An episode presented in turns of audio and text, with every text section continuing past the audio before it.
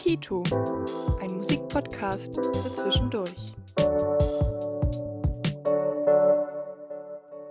Ja, hallo und herzlich willkommen und vielen lieben Dank, dass du heute Zeit hattest, Miriam. Also, ich bin hier mit Miriam Wolf, der Inspizientin äh, der Oper Leipzig. Und gleich am Anfang wollten wir einfach mal die Frage klären, was macht überhaupt eine Inspizientin? Eine Inspizientin bzw. ein Inspizient regelt oder managt alle Vorgänge, die während einer Vorstellung stattfinden. Also organisatorisch wie auch technisch ist sozusagen der Knotenpunkt zwischen Kunst und Technik.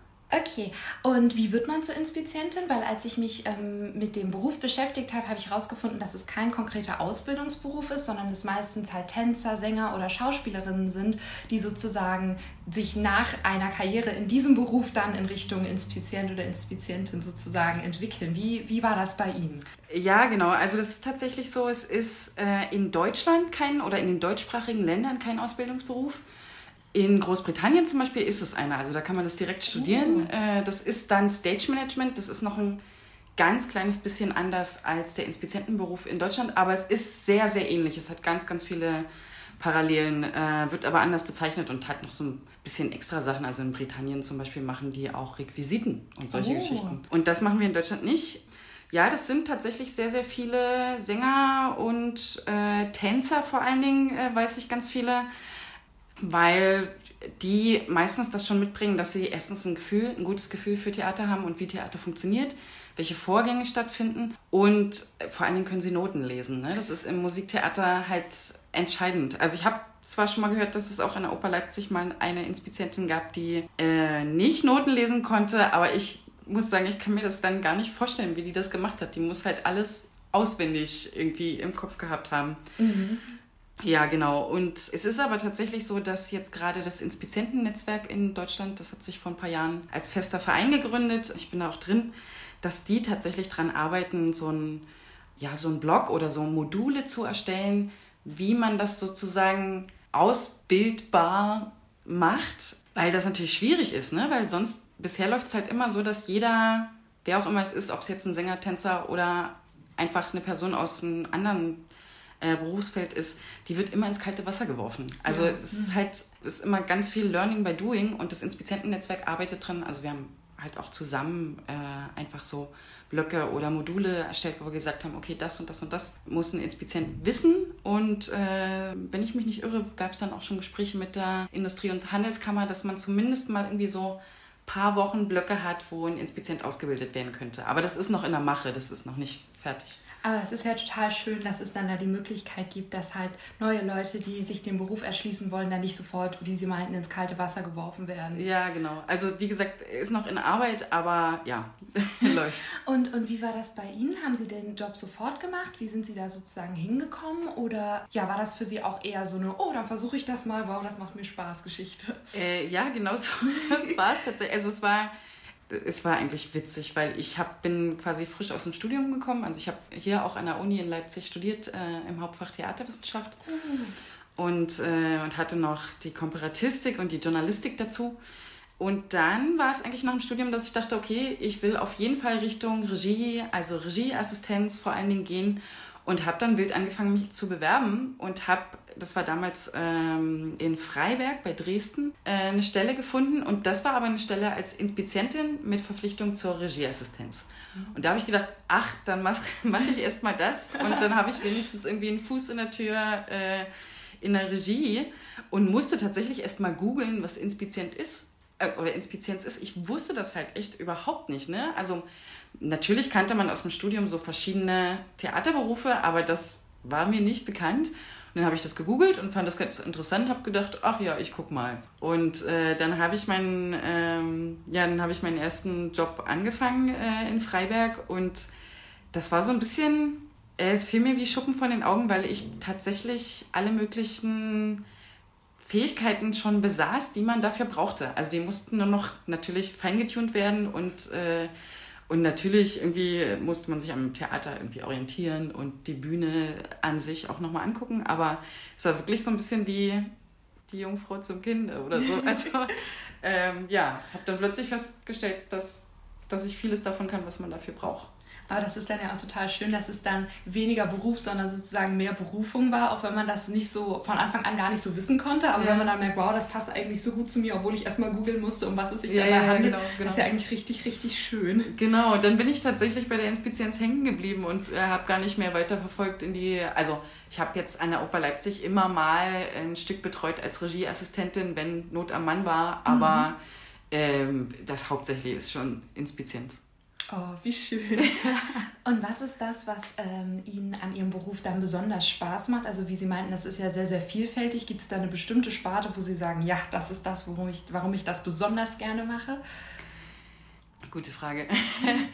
Also ich muss sagen, ich, also so die Symbiosen an sich, die wir herstellen, das ist schon was, was mir unglaublich gefällt. Ne? Wenn also eine technische Verwandlung genau auf Note oder genau auf Takt so, so ist, wie wir sie quasi gedacht haben und genau so landet, sage ich jetzt mal, dann erfüllt mich das sehr. Das muss ich sagen. Also das in Deutschland machen oft Inspizienten auch noch Licht und Ton mit. Das machen wir in der Oper Leipzig nicht, weil wir tatsächlich relativ viel Materialschlacht haben und weil wir eben so eine unglaublich breite Bühne haben und es da tatsächlich sehr schwierig für uns wäre, die Lichtstimmung noch mitzumachen. Aber das machen ganz viele Inspizienten. Und das habe ich auch an meinem ersten Haus gemacht und äh, das war auch was, was ich unglaublich cool fand. Ne? So, dass ich dann wusste, okay, wenn ich jetzt die Lichtstimmung irgendwie einen ganz kleinen Mühe vor der nächsten Note abgebe, dann landet sie ganz genau mit dem musikalischen Tusch oder was auch immer kommt ja, das ist was, was ich, was ich sehr schön finde, was mir, schön gefällt, was mir sehr gefällt. Oh, das kann ich sehr, sehr gut verstehen. und ähm, als ich ja, dazu recherchiert habe, habe ich besonders gelesen, dass Menschen, die Inspizienten oder Inspizientinnen werden wollen, äh, besonders kommunikativ, belastbar und auch durchsetzungsfähig sein müssen. Ähm, was ist denn das Herausforderndste für Sie an Ihrem Beruf? Ist das einer dieser, ähm, dieser Fähigkeiten oder ist das für Sie was ganz, ganz anderes?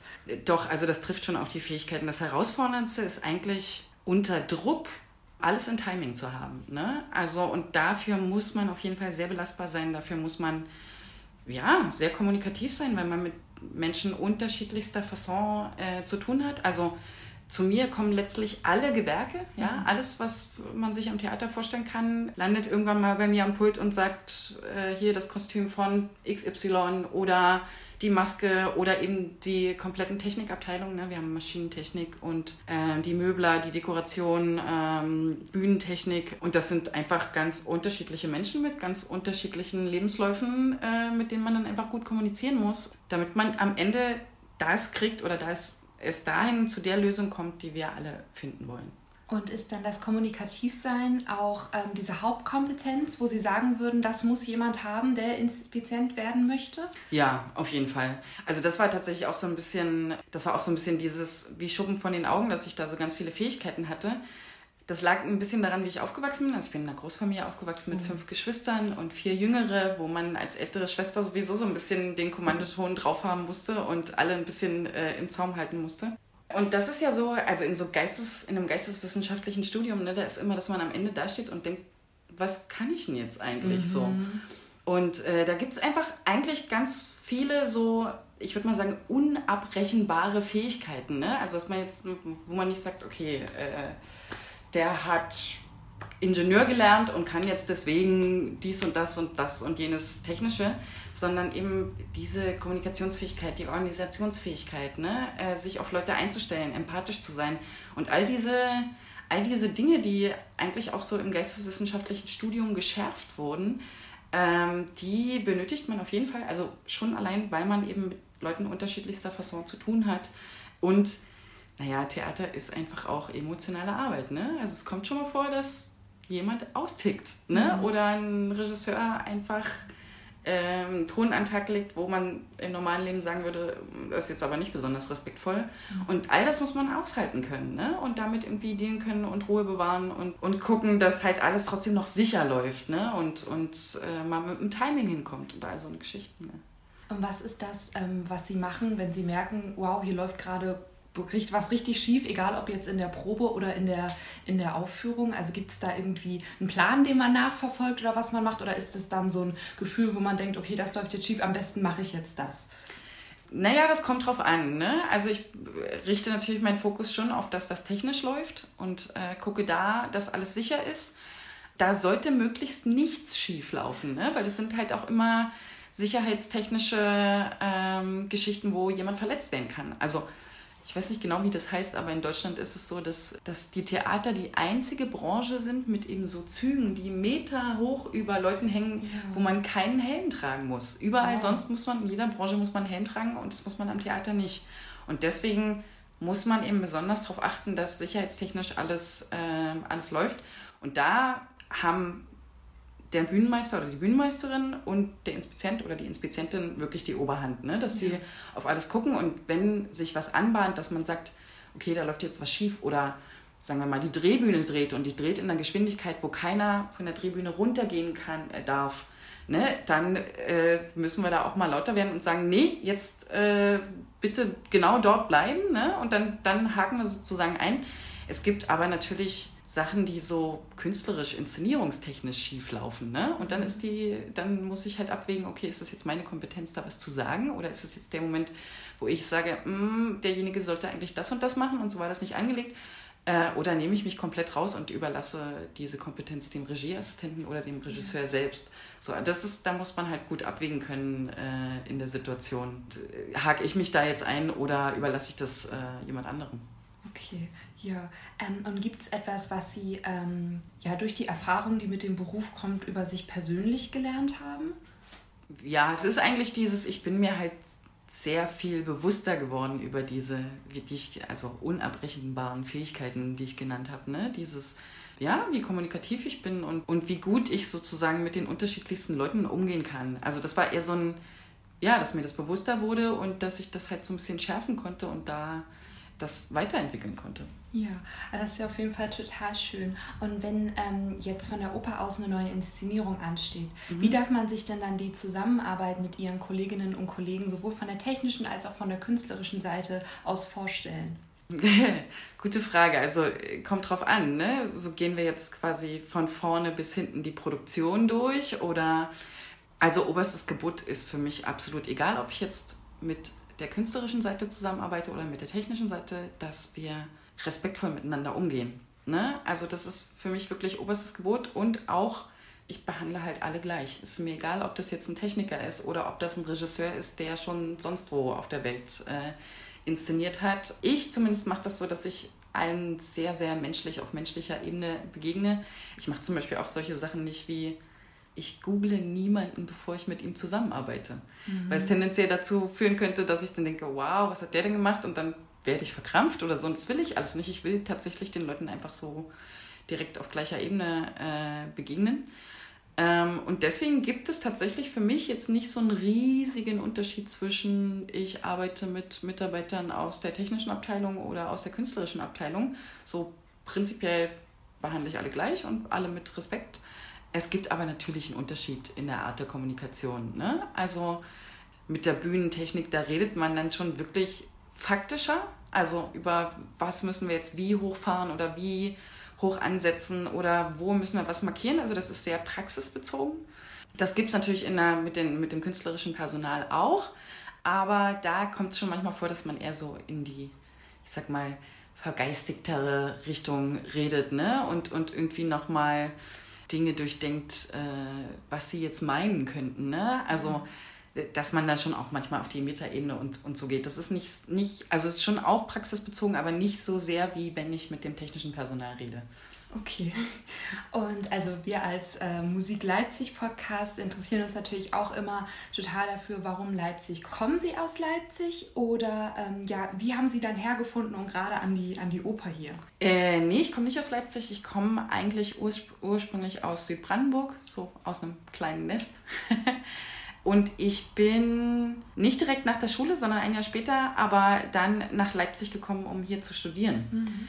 Genau, und habe hier Theaterwissenschaft studiert und außer die, naja, es waren nicht ganz zwei Jahre, aber so knapp zwei Jahre, die ich in Freiberg an meinem ersten Haus gearbeitet habe, bin ich eigentlich seit fast 18 Jahren hier. Und ich liebe die Stadt unglaublich. Also das ist mir auch sehr, sehr leicht gefallen, die äh, von Anfang an zu lieben, weil es ist hier alles, man hat alles in Leipzig. Ja? Es ist alles möglich und es ist trotzdem nicht eine übergroße Stadt mit über vielen Leuten, die einen äh, total stresst, sondern die sehr, sehr angenehm ist. Das denke ich auch immer, dass Leipzig eine sehr, sehr schöne Größe hat. Man hat alles, was man braucht und man hat nicht das Gefühl, so erschlagen zu werden von allem. Ja, und sie hat auch so eine Kleinstadt, also ich meine, ich komme halt, wie gesagt, auch aus der Provinz und Leipzig hat an sich so eine Kleinstadtstruktur. Ne? Sie hat so einen großen Kern, wo sich alles drauf konzentriert. Äh, natürlich gibt es so die kleinen Zentren, aber so die Struktur, die ist halt simpel. Ja, das finde ich auch total angenehm. Also ich komme komm aus Schwerin, also das ist jetzt ja auch nicht so riesig. Ja. Also fand ich auch sehr viel angenehmer als zum Beispiel Berlin oder ähnliches. Ja. Und ja, genau, in Bezug auf die Künstlerszene, haben Sie denn mittlerweile eine, bestimmten, äh, eine bestimmte Verbindung zu der Künstlerszene durch die Stadt oder ist es doch eher dann auf das Berufsfeld beschränkt? Ich, ich habe eigentlich vielfältige Verbindungen zur Künstlerszene in Leipzig. Also natürlich auch, weil ich ein musischer Mensch bin und äh, ich habe mein ganzes Leben lang Musik gemacht, ja, oder einfach diverse Instrumente gespielt. Und das, also für mich geht ein Leben nicht ohne Musik, das ist tatsächlich so.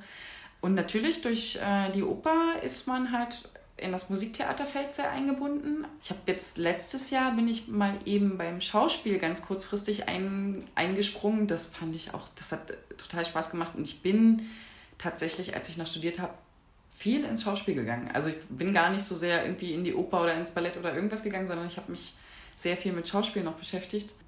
Ja, und ich bin nebenberuflich DJen. Und dadurch oh. gibt es sozusagen auch noch das andere musikalische Feld. Also es ist dann sehr mit elektronischer Musik aufgeladen, aber ähm, ich muss zugeben, dass äh, musikalisch mich ganz, ganz viele Genres erreichen. So, also ich habe früher dann auch irgendwie als DJ die klassische, ich leg mal bei einer Hochzeit oder bei irgendeinem runden Geburtstag auf und dann ähm, muss man natürlich irgendwie so ein All-You-Can-Dance bieten und das war aber cooles All-You-Can-Dance, ne? Ähm, genau, und deswegen, und dann habe ich einfach auch vielfältig Leute kennengelernt aus der HMT oder also irgendwie ergibt sich das immer, wenn man sich sowieso für Musik interessiert und dann auf Konzerte geht oder sich eben so mit DJs rumtreibt oder so. Man lernt immer wieder neue Leute kennen, mhm. die dann aus irgendeinem anderen künstlerischen Bereich sind. Also das da gibt es für mich keine Grenzen.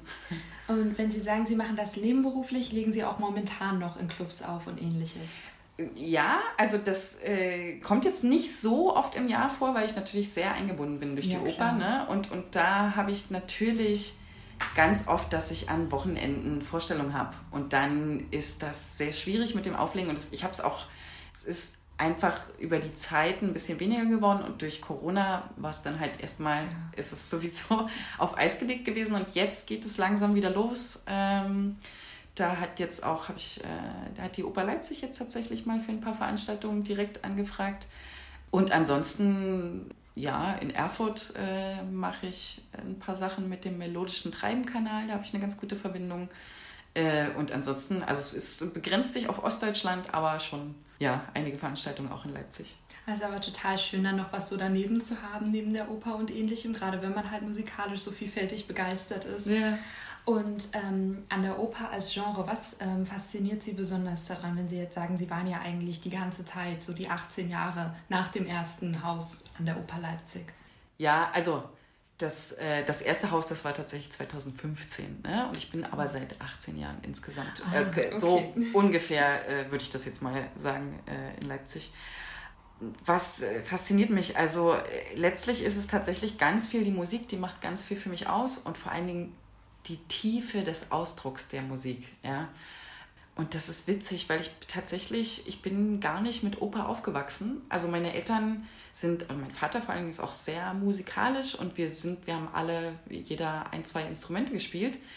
Aber wenn es um Musiktheater ging, dann haben wir tatsächlich eher sowas Richtung Musical gemacht. Mhm. Äh, ich habe auch in Kindermusicals oder als Jugendliche in Kindermusicals irgendwie mitgearbeitet oder mitgesungen. Was maximal noch ging, war, meine Mutter liebt die Zauberflöte unglaublich und hat uns natürlich zu diversen Zauberflöte-Vorstellungen dann mitgenommen. Aber ich bin überhaupt, ansonsten überhaupt nicht mit Oper aufgewachsen. Und als ich dann an meinem ersten Haus war, war eben dieser Effekt von, ah, wie Schuppen von den Augen, mir liegt die Inspizienz total. Genau das gleiche hatte ich mit Musiktheater. Und ich dachte so, hä, ich habe mein ganzes Leben lang irgendwie Musik gemacht. Ich liebe die Musik unglaublich und ich habe so mit 13, 14 angefangen, das Theater unglaublich zu lieben. Warum bin ich denn nie auf die Idee gekommen, dass dann Musiktheater sehr passend für mich wäre. Ne? Äh, also das war wirklich so ein bisschen, ja, hätte ich ja mal eher drauf kommen können. Ja. Und das hat sich dann tatsächlich an meinem ersten Haus ergeben, dass ich dann ganz, ganz schnell angefixt war, weil es zwei Sachen sind, die, ich, die, die mich unglaublich faszinieren und interessieren. Also Menschendarstellung und Musik. Ne? Und, äh, und das ging dann relativ schnell Hand in Hand. Und mich fasziniert, also wir haben jetzt ja zum Beispiel sehr, sehr viel Wagner gemacht, ne? Wie viel man aus so einer Oper rausholen kann. Also es ist so ein bisschen wie, man sieht einen Film, den man unglaublich gern mag und dann sieht man ihn immer wieder und man stellt immer wieder neue Dinge fest. Und genauso ist es für mich mit, mit der Oper, sowohl textlich, also an den Libretti, oder eben auch musikalisch. Ne? Ähm, es gibt einfach immer ganz viel zu entdecken und ja, wie gesagt, die Tiefe der Musik dann mit dem Gewandhausorchester zusammenzuarbeiten ist ja wahnsinnig toll. Die haben eine unglaublich hohe Qualität. Das ist ja, das macht Spaß. Haben Sie denn ähm, eine Lieblingsoper, sowohl zum Anschauen als auch zum dran arbeiten oder mit dran arbeiten? Oder ähm, ja, ist das immer unterschiedlich oder entwickelt sich dann je nachdem, wie die ähm, Inszenierung vorangeht? Ähm, ja, das habe ich. Also ähm, ich, ich schwanke so ein bisschen zwischen zweien und das ist jetzt auch sehr Oper Leipzig bezogen. Also das eine ist der fliegende Holländer von Wagner. Also sowohl musikalisch als auch das, was wir da auf die Bühne zaubern, ist, ich kann es nicht anders sagen, der Oberhammer. Ja? Wir haben da ein riesiges Schiff. Äh, ich bin mir jetzt nicht mehr ganz sicher, wie die Daten waren, aber ich glaube 12 Meter hoch und 20 Meter lang, dass wir von der Bühne über den Orchestergraben in den Zuschauerraum schieben. Wow.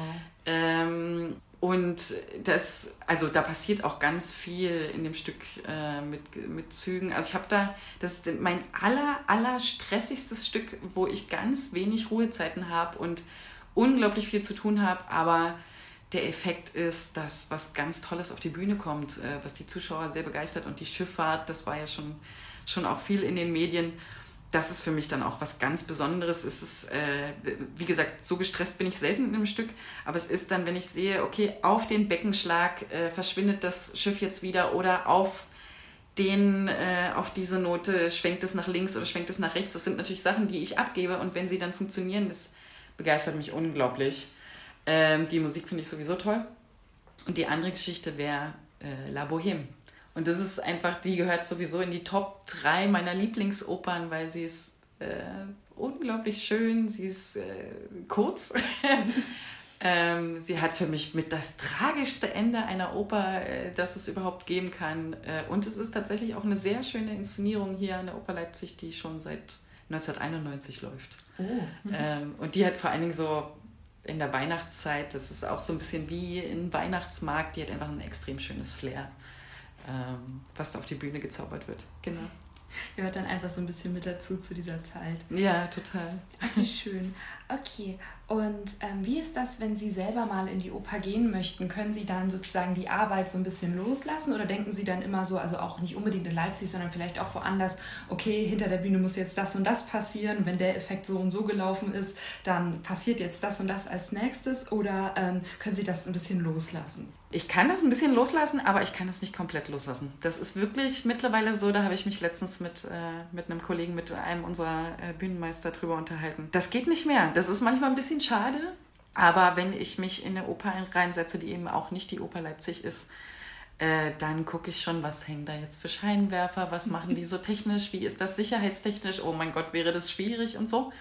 Aber was ich auf jeden Fall erlebe, ist, wenn eine Inszenierung wirklich gut ist, ne? wenn die Illusion nahezu perfekt ist oder wenn es da, sagen wir mal, einen Sänger gibt, der einfach ganz herausragend ist, dann kann ich mich sehr gut mindestens für den Moment da reinziehen lassen und auch abschalten. Ne? Ich kann es nicht mehr so komplett, das kann ich nicht behaupten, aber es gibt, äh, wenn eine Inszenierung gut ist, wenn, wenn das künstlerische Personal toll ist, dann gibt es schon Momente, wo ich wirklich komplett in dieser Illusion verschwinde. Spricht dann ja auf jeden Fall auch sehr für die Qualität der Arbeit. Auf jeden Fall, ja genau. Ist Ihnen denn eine Zusammenarbeit bzw. ein Projekt äh, besonders in Erinnerung geblieben, jetzt vielleicht neben äh, dem fliegenden Holländer oder ähnlichem? Ja, also die Lulu, die Lotte der Bär, ich glaube 2018 war das, äh, inszeniert hat, das, die Zusammenarbeit und auch das Stück ist mir in sehr, sehr guter Erinnerung geblieben. Weil es war einfach ganz toll mit Lotte de Beer und mit äh, Alex Brook, das ist der Lichtdesigner und äh, war auch Bühnenbildner in dem Stück, äh, mit den beiden zusammenzuarbeiten. Einerseits, weil ich sie künstlerisch unglaublich schätze. Also ich finde das ganz toll, was die beiden äh, immer wieder auf die Bühne bringen. Und das war eine sehr, sehr angenehme Zusammenarbeit, weil also Lotte de Beer vor allen Dingen sehr viel Wert drauf legt, ihre Mitarbeiter auf gleicher Ebene zu behandeln. Ne? Oh, also es gibt, gibt schon auch viele Regisseure, die schon so ein bisschen dieses von oben herab haben. Ne? Oder ich meine, sie sind natürlich in dem Moment, sind sie auch meine Vorgesetzten. Ne? Und, und äh, natürlich, damit man irgendwie die ganze Bande unter Kontro Kontrolle kriegt, wird der Ton manchmal ein bisschen schärfer oder so.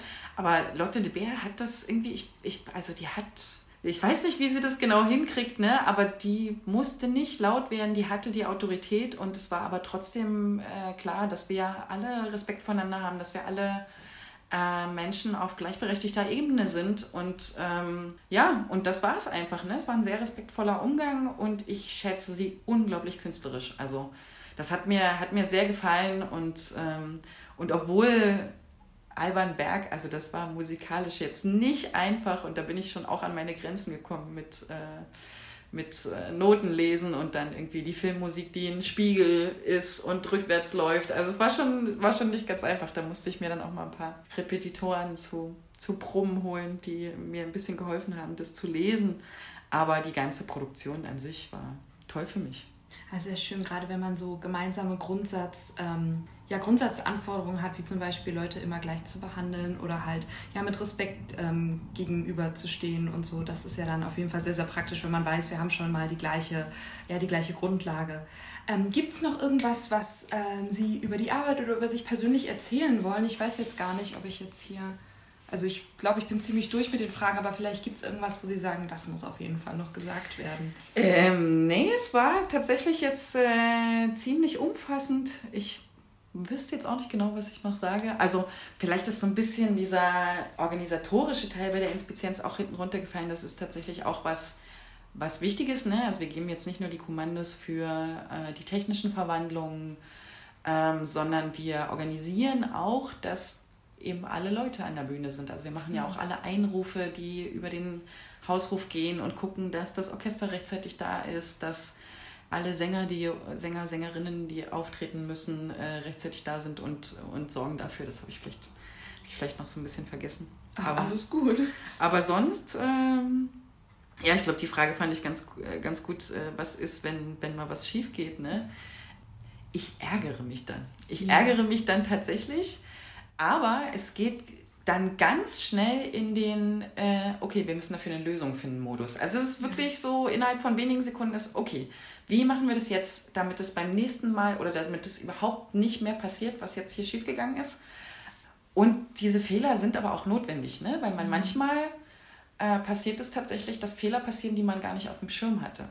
Und das ist ja auch immer was, weswegen man sagt, naja, die Generalprobe darf jetzt nicht perfekt sein, da muss was schief laufen. So.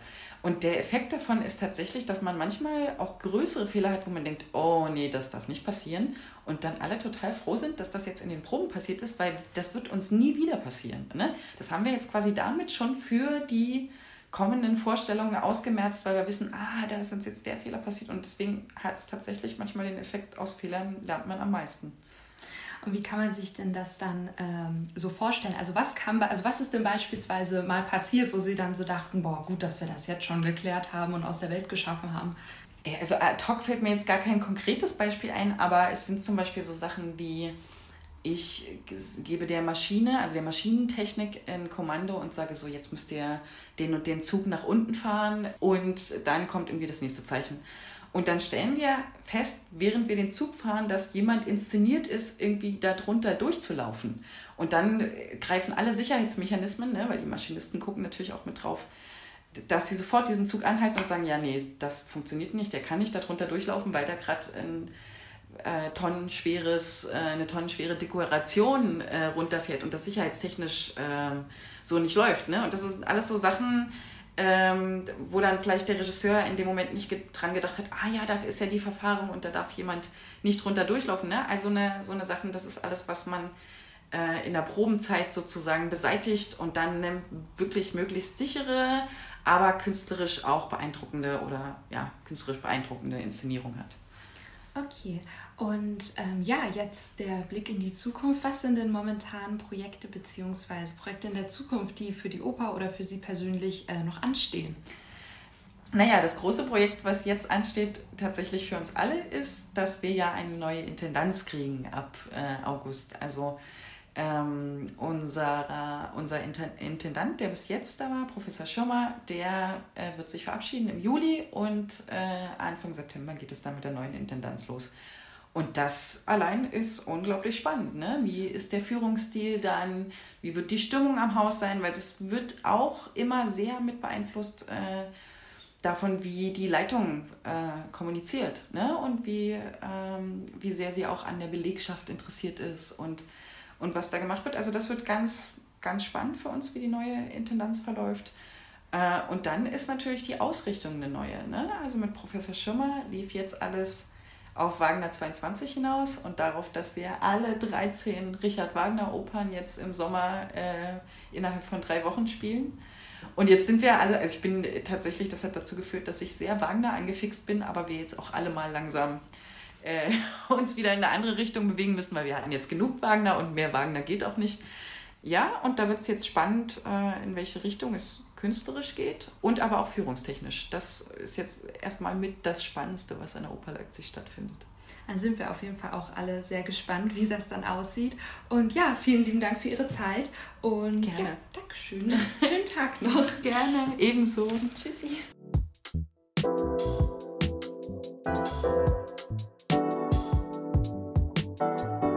Kito, ein Musikpodcast für zwischendurch.